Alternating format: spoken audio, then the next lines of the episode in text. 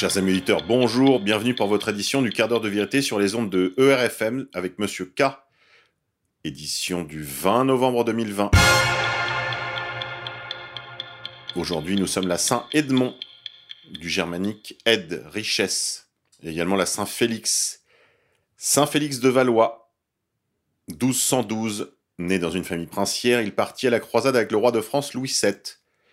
Au retour, il se fit termite dans la forêt de Cerfroy, dans le nord de la France, et c'est là que sa vie changea du tout au tout.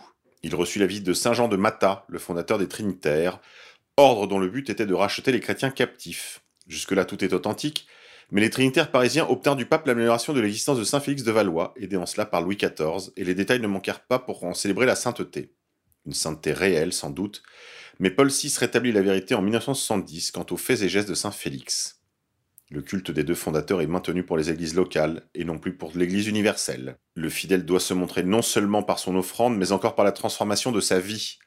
Il doit briller non seulement par ce qu'il a reçu de Dieu, mais encore par ce qu'il apporte lui-même. Saint Jean Chrysostome, homélie sur Saint Matthieu.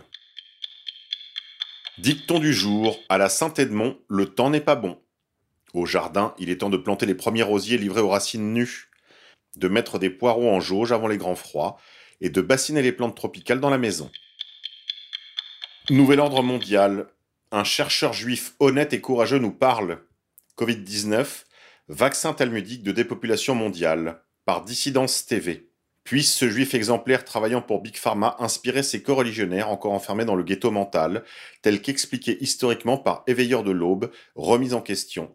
Car le sort de l'humanité est en jeu face au complot mondial orchestré par la synagogue de Satan que ceux qui ont des oreilles pour entendre entendent ce que ce juif séfarade dévoile ici au péril de sa vie.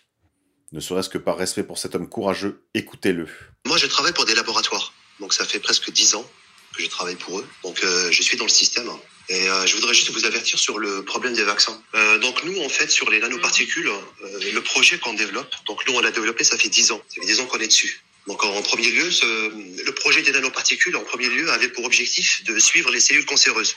Mais malheureusement, donc, euh, il a été détourné de sa, de son, de son origine. Hein. Donc, euh, nous, on est financé, comme vous le savez, par, euh, par plusieurs laboratoires. Donc, je travaille pour un laboratoire à Paris. Et effectivement, j'aimerais vous avertir sur ce problème-là.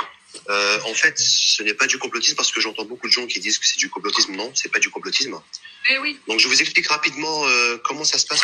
Donc, ces nanoparticules, lorsque vous les injectez dans votre corps, en premier lieu, elles attaquent vos, vos, vos globules rouges. Ensuite, elles remontent jusqu'à votre, votre peau. Donc euh, quand vous les, vous les exposez à, à un laser, donc du coup, il y a, y a de l'information qui ressurgit. C'est comme une sorte de tatouage, en fait. Et donc du coup, vous devenez comme une sorte d'antenne. Euh, Mm. Je ne sais pas si vous avez vu, si vous avez suivi un petit peu euh, Avec la 5G. l'actualité actuelle. Donc si vous non, c'est pas c'est pas juste ça. En fait, bon, il y a certaines choses dont, dont j'ai peur de parler parce que nous, on, on est une équipe, hein, donc euh, on a vu ça, on s'était dit que c'était une blague, mais en fait, quand on c'est la réalité.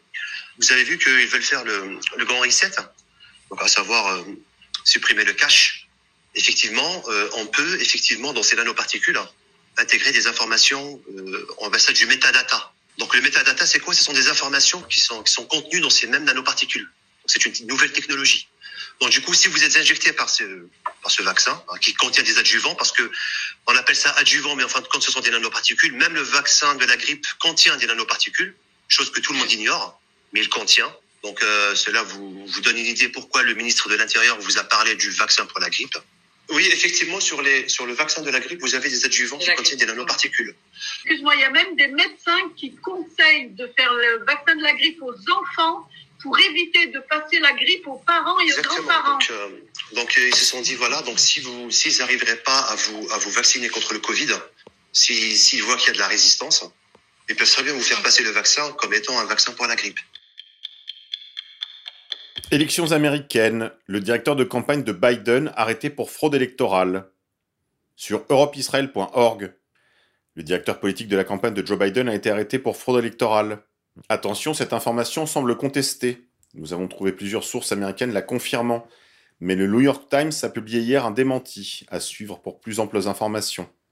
Le directeur démocrate de la stratégie politique de l'État du Texas pour la campagne présidentielle de Joe Biden a été arrêté pour fraude électorale.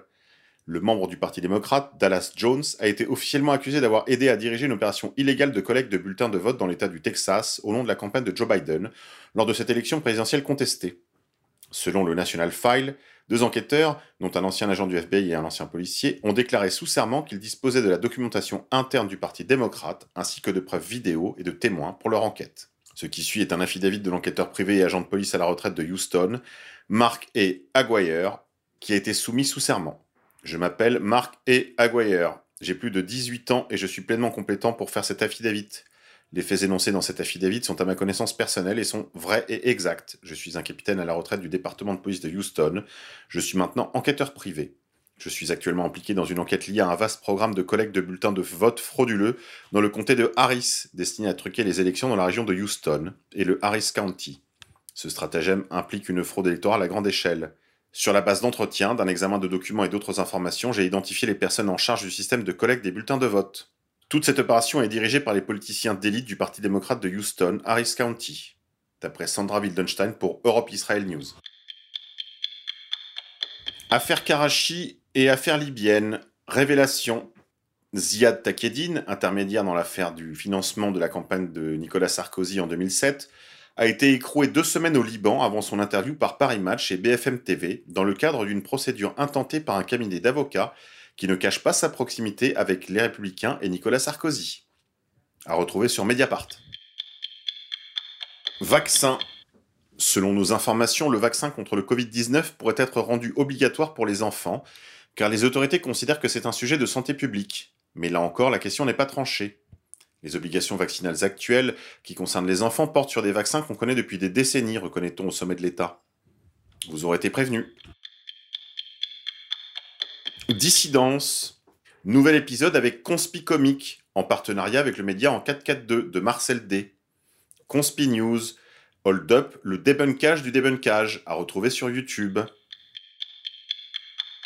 Vatican d'après. La boulette du Vatican ou quand le pape François like une photo d'une jeune femme dénudée sur son compte Instagram. Une photo d'une fille dénudée a été likée sur le compte Instagram du pape François. Décidément, on aura tout vu en 2020. On pensait que plus rien ne pouvait nous arriver et qu'on allait sagement attendre le 31 décembre à 23h59 pour passer à autre chose. Eh bien non, et cette fois la nouvelle tuile nous vient carrément de très haut, puisqu'elle nous vient tout droit du compte Instagram du pape François, alias Pontifex Maximus, alias Franciscus, c'est son pseudo sur Instagram, Là où on poste plein de photos et de vidéos, les gens qui vous suivent peuvent liker comme on dit vos publications et vice-versa. Le pape François, lui, a 7 millions d'abonnés sur Instagram. Il y met ses voyages, ses discours, ses prières, bref, il est très actif.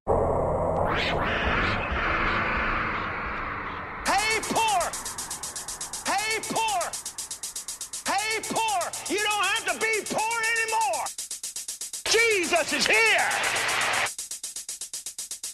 Jesus is here!